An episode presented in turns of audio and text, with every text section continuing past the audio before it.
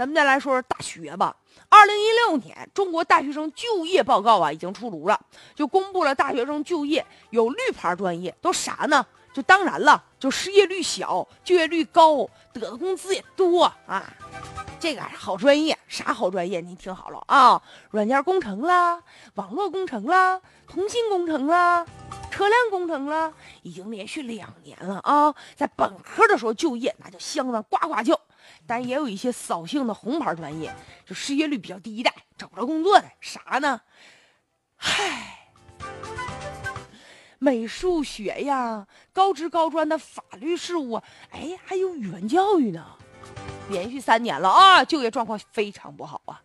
所以当然了，你你把这大学分成绿牌红牌的。这本身这个专业划分完了，让大家觉得心里就不舒服，不太好吧？啊，你让人家这正在学这专业的学生心里咋想？关键问题是吧？现在其实就业率的高低吧，分两种情况，一种就是啥呢？社会需求量大，是吧？岗位比较多，找工作自然就好找。另外一种吧，就和这个入职的门槛啊有关系。你比如说现在啥最流行？物流啊。快递呀，电商啊，这个都井喷，对吧？因为现在跟着形势有关系，互联网加嘛，所以他需要的人才自然就多。但是并不是说他需要的多，这专业就一定就好，别的专业就不好。那你比如说，像这个物理学，物理学这专业肯定就没有快递专业。那走的人多吧，就就业的人多吧。但是那你能说就因为这个以后物理学咱都甭学了？那像钱学森一样的科学苗子，你怎么办呢？是吧？所以还有像这个美术啊、语文呢，这个吧，其实也需要。现在咱就说语文教育这个专业有多少人呢？除了会写自个儿名，会写个手机号码，你让他写点汉字，提笔就忘字。所以我们的语文教育啊，那还是很需要的啊。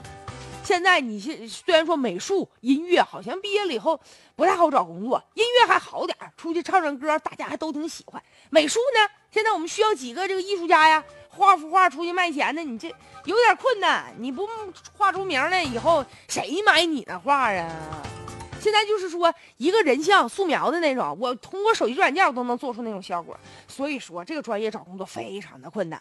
他话又说回来了，是吧？那你这社会毕竟是有分工不同的，每个专业都是有存在理由的。那我们能因为这个我们美术专业取消啊？那以后我们不还培不培养画家了？